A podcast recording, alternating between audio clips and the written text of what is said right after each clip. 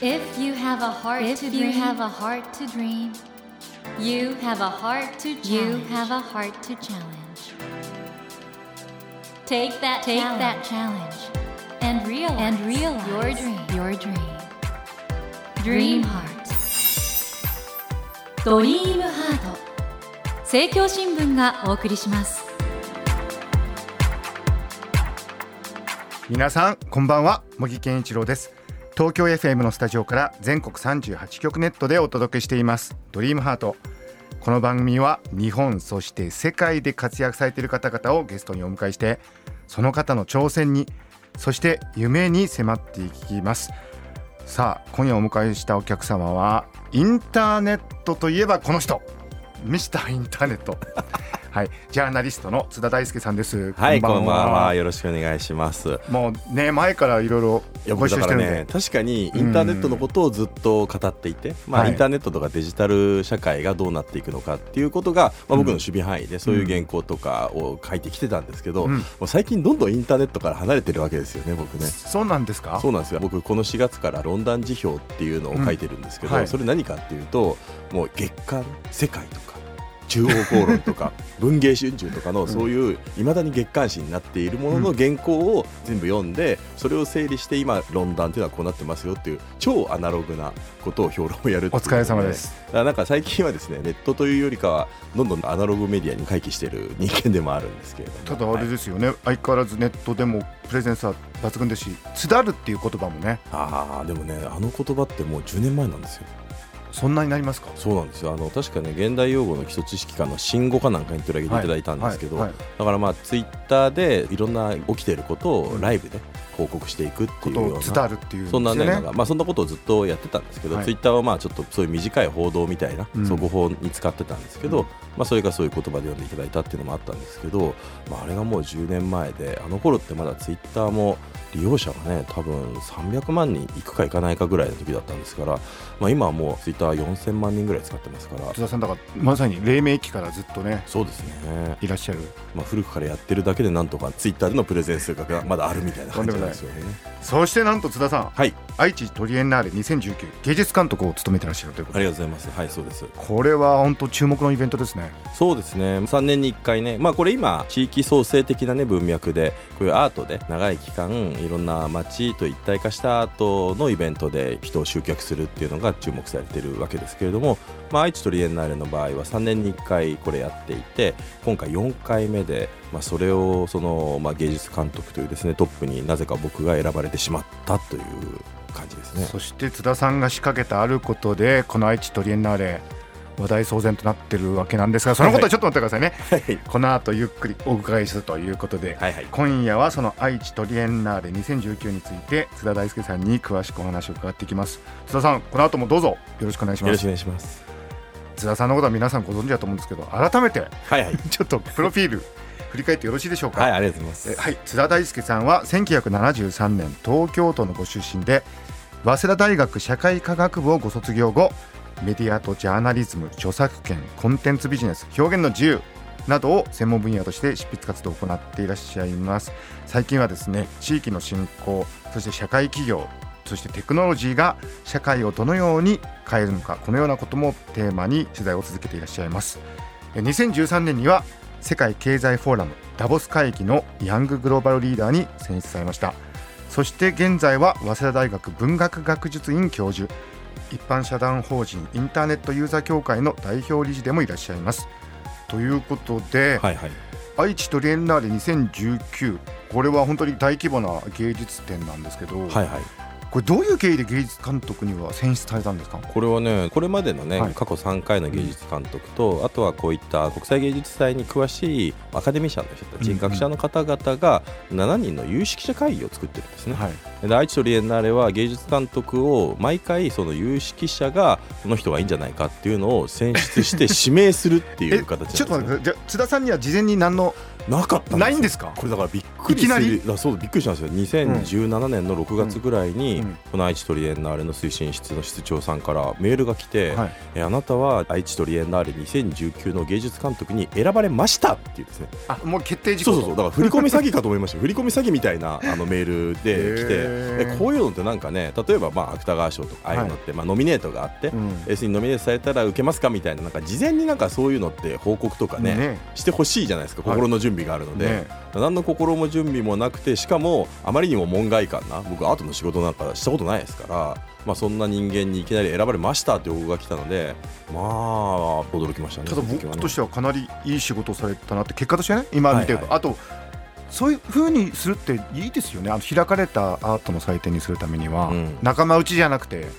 ただ選ばれた方としてはね、まあ、びっくりしました、ね、まあ愛知トリエンナーレの場合は結構そこは方針として明確にしてあって、アートのど真ん中の人ではない人多分野の人を芸術監督に据えて美術をもう少し裾野を広げていくっていうそういうコンセプトなんですよね。で津田さん今回愛知トリエンナーレテーマが女王の時代。はい。情けの時代でも,、情けの時代。でも大丈夫です。このテーマってのはどういう思いが？込められてるんですかそうですね。これはあのもともと、まあ、2017年に芸術監督に選ばれてこの芸術監督の仕事の一つの大きな仕事がテーマを決めるテーマコンセプトを決めることなんですけど、まあ、当時はちょうど2017年なんで例えばその前の年にイギリスで EU から離脱の国民投票があったりとか、うんうん、あるいはアメリカでトランプ大統領が誕生してかなりなんか世の中世界がどんどん動いてましたよね、うん、でまあこれ多様性とかよりも分断の方が非常に注目されていてかつみんなその時にキーとなったのがまあ感情的になっている、うん、なんか冷静になろうよというよりもむしろ怒りの感情とか、うんうん、そういうものでちょっとこれまでだったら考えられないことが起きていて、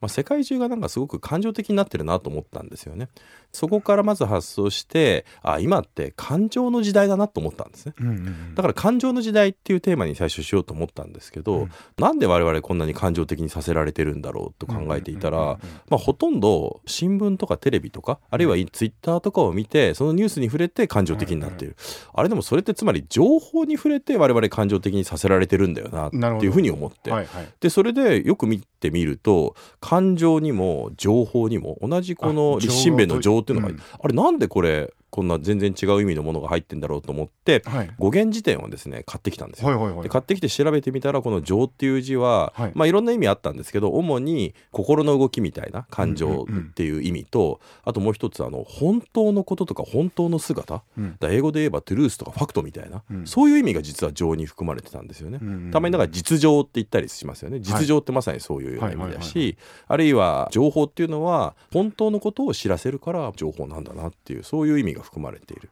であともう一つが情けですね、うん、情けとか哀れみ。感情とはまたちょっと違う言葉。まあこれだから哀れみとかってよく言われるのがね、うん、感情より先に出てくるって言いますよね、うん、例えば僕もいろんな嫌いな人たくさんいるし、もうこいつだったら絶対殴るだろうなって人でも、はい、でもその人がね目の前にいてうって言ってなんか胸を押さえて心筋梗塞とかになって倒れたら多分僕救急車呼ぶと思うんですよ、うん、これってだから感情の好き嫌いより先に発露する哀れみとか情けって言われる感情なので、うん、実はその情けっていう情っていう感じにそういう大きな意味が3つあるっていうのがこれ面白いなと思ってじゃあ情の時代っていうテーマにしてコンセプトを考えていったというですねそういう経緯があります。なるほど。あの津田さんは2018年に情報戦争を生き抜く武器としてのメディアリテラシー、これ私も拝読しましたけど本当に名著ですね。ありがとうございます。でこの本の中でもそういうね問題意識を語られてたじゃないですか、そうですね。それと今回現代アートが結びつくってことで、本当楽しみなんですが、はい、で津田さん今回愛知トリエンナーレ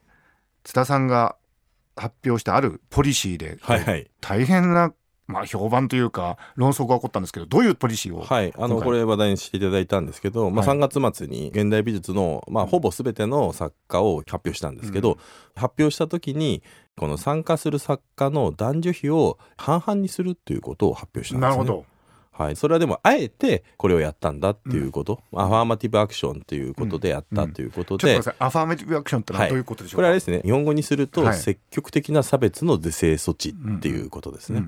特に男女差別ってねこの世の中で古くからある差別の、まあ、最も大きなものの一つですけど、はい、ただやっぱりこういうものを改善していくときに制度の方を変えていくっていうようなことでそれをやることをアファーマティブアクションというふうに言ったりします。これが本当にネット上で大論争になったわけですけどということはこれまではアート界は男女の間に意外と不均衡があったっていうことなんですか？そうなんですよ。だからこれ自身僕も意外だったんですよね、うん、アートっていうとやっぱり美大とかに行くともう女性ばっかりだし、うん、そもそもアート好きって女性の多いですよね、ね。はい、実際芸術界とか美術館とか行くともう78割ぐらい女性のお客さんが来るので、うんそういう消費する側も女性が多いし、プレイヤーも女性が多い、まあ、少なくとも美大生芸大生には女性が多いので女性中心の業界だと思ったんですよね。で学芸員も女性が多いのでだったんですけれどもところが？ところがやっぱり調べてみると、はい、やっぱり結構男性優位社会なんですよね、はい、例えばだからまあ有名な美術館とかで収蔵されてる作品の男女比って圧倒的に男性が多かったり作品そのものが男性が多い、はい、そうですね。あとはアートマーケットですね。売買されるアートマーケットでも例えば世界で非常に高値がついているアーティスト100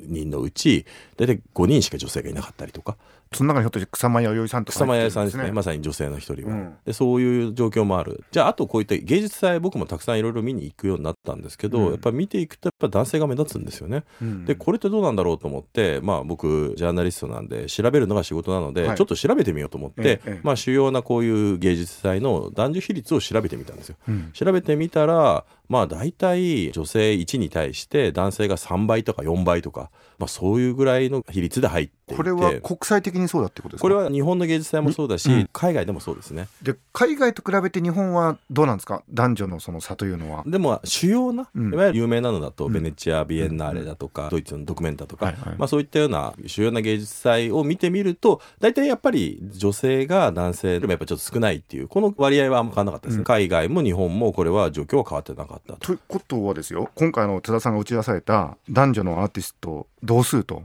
これ国際的に見てもかなり新しい試み、ね、これもだから僕もこれに注目して調べていったんですけど、うん、やっぱり海外の方はやっぱりこれが今問題にされ始めていて、うん、最近は結構小さなビエンナーレとかトリエンナーレとかこういう芸術祭はジェンダーバランスに配慮するようなものとかあるいはジェンダーをテーマにしたような芸術祭とか結構増えつつあったんですよね。うんでこれも僕もあの今回3月の末に発表したんですけどその時まで実は知らなかったんですけど、うん、ベネチア・ビエンナーレっていうこの芸術祭の発祥の一番古くて今最大規模のベネチア・ビエンナーレ今年の5月から始まってるんですけれども、はい、このベネチア・ビエンナーレでも実は今回ほぼ男女同数なんですよ。じゃあベネチア・ビエンナーレとほとんどシンクロしてそうなんですよ。結果として。これね全然知らなかったというか、うん、僕も意識してなかったんですけど、うん、ベネチア・ビエンナーレと愛知トリエンナーレが、まあ、この国際芸術祭としてはジェンダー平等をどちらも、まあ、同じ年に達成しているっていうことでこれは国際的にかなりインパクトありますね。そうですね。なのでやはりこれからこういった参加作家を平等にしていくっていうのは、まあ、アート業界の中でも国際的な潮流になりつつあるっていうことが言えるんだろうなと思いますね。個人としては本当素晴らしいと思うんですけどただ津田さん、はいはい、いろいろ批判というか論争が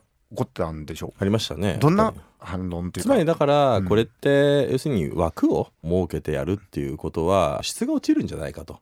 つまり女性を意識的に増やしたっていうことは力の足りてない女性作家を無理やり入れてるんじゃないかと、でその分力がある男性の作家が落ちてしまっているこれは男性差別じゃないかとかあるいは芸術祭そのものの数合わせで入れるんだったら質が落ちるだろうっていう、まあ、こういう批判が最も多かったのが事実ですね。これはですねもう完全に間違ってるなと思いますね。うん、なんてかっていうとこれもともと女性がすごく多い業界ですよね。でプレイヤーが多いでやっぱり質っていうのは、やっぱり母数によって達成するものですよね。例えば有名な話で言えばニューヨークですよね。アメリカのそのオーケストラ。オーケストラってやっぱりどうしても男性が多かったと。で男性が多かったことでこれをちょっとジェンダーバランスを改善しようっていうことでオーディションの時にブラインドオーディションっていうのをやったわけですね。姿を見ないでそはい、でそれで腕だけで採用を決めたら、うんうん、その結果の女性の比率が34割ぐらいまで増えていって、うんうん、でもそれは何をもたらしたかっていうと質の圧倒的なオーケストラの質の向上をもたらしたわけですよ、ね、だからやっぱりみんな人は腕で判断しているよっていうふうに選ぶ側は思ってるんだけれども実はやっぱり男性は男性を取るっていうそういうバイアスが無意識的に働いていた、うんうん、でもそれをブラインドにしたことによって質の向上になったことで、まあ、今それが世界的なまた潮流になってるってことがあるわけですから、うん、だから実は重要なのは男性が中心の社会で男性が中心になって選んでいくとそうするとそれによってやっぱり不自然な偏りが出ちゃうってことなんですね、うんうんうん、無意識的なやっぱり差別とかそういうバイアスっていうのがあるのでだからそれは実は今までの国際芸術祭で男性が多かったっていうことはそれによってやっぱむしろ質が下げられていたって考えた方が多分適正でえこれはだからテーマに合った作家っていうのを選んでいくことで、うん、女性を増やしていくことでこれやっぱ質の向上が見込めるだろうっていうのもあると思うんですね。なるほど、えー、今夜の「ドリームハートはジャーナリストの津田大輔さんをお迎えして開催前から話題が沸騰しております愛知トリエンナーレ2019についてお話を伺ってますが津田さんのね話聞いてるだけでもう待ちきれなくなる感じですね。あでもなんかあのありがたいことに、うん、現代アートって好きな人は好きですけど興味ない人はあんまり興味ないじゃないですか。なんだけれども、うん、こういうジェンダー平等っていうので興味関心を持ってくださった方が見たいっていうふうに言ってくださった今回だから広がったわけですよね。そうですね。だから前回と比べてもチケットの売り上げが今3倍ぐらい売れてる素晴らしい。そういうことも含めてすごく興味関心を持っていただいてるのはありがたいことですね。芸術監督グッジョブです。ありがとうございます。で津田さんあの今回ね津田さんが芸術監督としてさまざまなアーティスト男女平等のジェンダーイコーリティを実現したってことなんですけど、はい、これね芸術監督という立場からはちょっとこれが一押しですとかは言えないんだと思うんですけど、うん、全て一押しですね。ね、例えばこういうアーティストがいるってちょっとご紹介いただくとリスナーの方もね興味持つと思うんですけど、ね、アーティストでいうと、うん、感情をテーマにした作家もいれば、はい、あるいは情報ですよね、はいはい、情報テクノロジーとかを使ったいわゆるメディアアートみたいなものもありますし、はいはいはい、あるいはそういうのとは違うやっぱ体感型体験型みたいなアートをやる人もいて、はいはい、まあ、かなりだからテーマに沿ったものを選んでるっていうことで表現自体は絵画もあれば、まあ、彫刻もあればメディアアートもあれば演劇型の作品もあればかなり幅広くはなっていますね。例えばじゃあ僕ちょっと気になったのがですね、はい、表現の不自由点その後。これはどのような？これはですね、さすが茂木さんですね。いやいやいや、一番いや一番お目が高いというかですね。いやいやはい、これあの2015年に、実は一回開かれてる表現の不自由点っていうのがあるんですね。ここ近年ね、あの、うん、まあ茂木さんも結構言及したりされてると思うんですけど、はい、アーティストが作品を作って、うん、それがさまざまな理由で撤去される美術館が撤去されるっていう事例がありますね。すね。はいはい、例えば今だったらまあ韓国の、はい、いわゆる従軍慰安婦問題、はいはいはい、慰安婦問題をテーマにした作品、うんうん、あるいは憲法の問題とか、はい、あるいはまあ天皇とか、はい、あるいはそういうようなまあ政治的な作品でそういうのはあまりにも政治的だからとかっていう理由で美術館の側が作家にこれはダメだって言って撤去されるっていうことが毎年どんどん増えてるわけですね。でそこで公立の美術館から撤去された作品を集めて展示するっていうのを2015年にやったんですよ。はいはい、でやって僕それも見に行って面白かったんですよね。はい、今回僕やっぱじゃ自分がジャーナリストでもあるので表現の自由をテーマにしたいっていう部分もあって、うん、でそういった時に2015年以降にたくさんやっぱあるわけですよね。例えば相田誠さんの作品が東京現代美術館で撤去されたりとか、まあ、山ほどそういう事例があるので、じゃあそれであれば公立美術館で撤去された作品が愛知トリエンナーレでは全部それが見れるっていうふうにしたいなと思って、まあ、でもそれをつまり愛知トリエンナーレっていうね愛知県と名古屋市がやる、はい、まあ、こういう公金を使った芸術祭で普段だったら撤去されるものがここではやるっていう意味ですごくチャレンジャブルな企画になってるんですけど。そういう枠を作ることで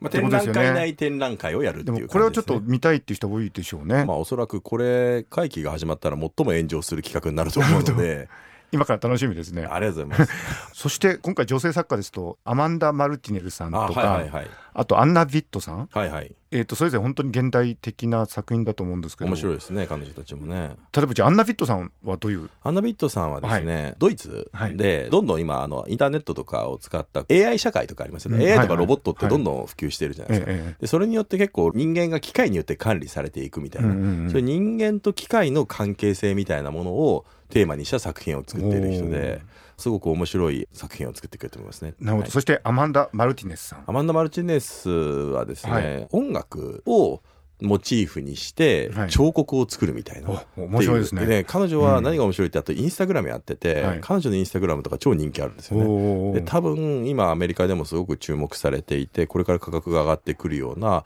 アーティストだと思うので、まあ、すごくこれも話題になるんじゃないかなと思いますね。素晴らしい。愛知トリエンナーレは8月1日から10月14日まで75日間ということで、はいはい、やってます。で主な会場が愛知芸術文化センター、はい、名古屋市美術館それから名古屋市内の街中これは面白いですね。これねあの遠藤寺商店街っていう、はい、名古屋駅から歩いて5分から10分ぐらいで歩いて行けるところがあってですね、はいはい、アーケード商店街があって、ええ、ここが今すごく空き家再生で注目されてるんですよ。もう10年前とかは全然もう人がいなくて、うんうん、昼間はそこで歩いても猫しか歩いてないっていうような、うん、あのいわゆる本当にあの寂れた商店街だったんですけど、はい、建築家の方とかあとは町の人たちがすごく空き家再生とかを積極的にやって今もうイベントもたくさんやってってもう週末とか若者がたくさん来るようなすごい注目のスポットになっているのでなんか町おこしの成功事例としても面白いでしょうしそこに音楽とアートをたくさん持ってきていろんなことやろうと思うのであともう一つやっぱこだわってるポイントっていうのが、はいはい、なんか芸術祭とか美術館って楽しいんですけど夕方とかに終わっちゃうじゃないですか、5時とか6時に、はいはい、あれがなんか納得できないですよね芸術祭なのに、うんうんうん、いやなんかもうすごい楽しいしもっと見ていたいんだけども6時とかにもう閉まっちゃうと、はい、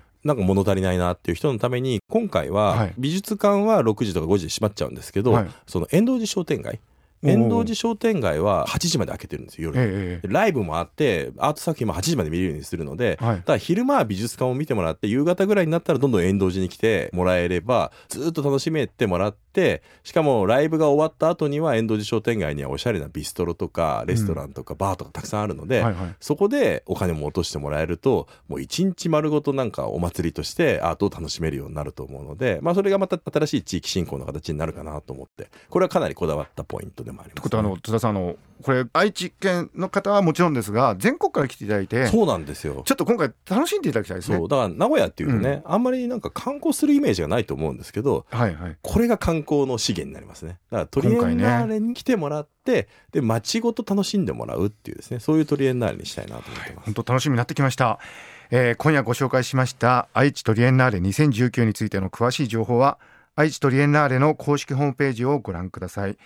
ドリームハートのホームページからもリンクを貼っています。ぜひご覧ください。津田さん、あの、今回愛知とリエンダーレンのお話をたっぷり伺いましたが、はい、はい、津田さん、いろいろありますもんね、まだね。まあ、いろんな、いろんな仕事はしてますね。はい。ということで、そのあたりは来週またお話伺いたいと思います。はい、津田さん、来週もどうぞよろしくお願いいたします。ますということで、今夜はジャーナリスト津田大輔さんをお迎えしました。Never let go of that dream. Never forget, never forget that heart to challenge. Dream Heart. 茂木健一郎が東京 FM のスタジオから全国38局ネットでお届けしてきました「ドリームハート今夜はジャーナリストの津田大輔さんをお迎えしましたがいかがでしたでしょうか？津田さんが愛知トリエンナーレ2019に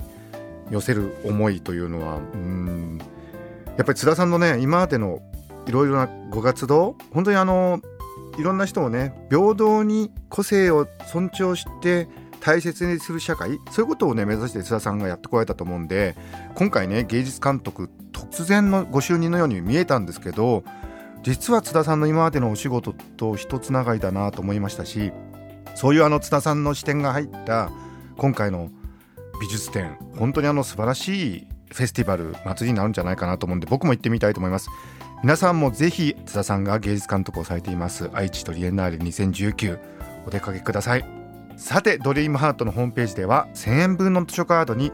番組特製のエコバッグをつけて毎週3名の方にプレゼントしています。番組へのご意見などメッセージをお書き添えの上ドリームハートのホームページよりご応募ください。お待ちしています。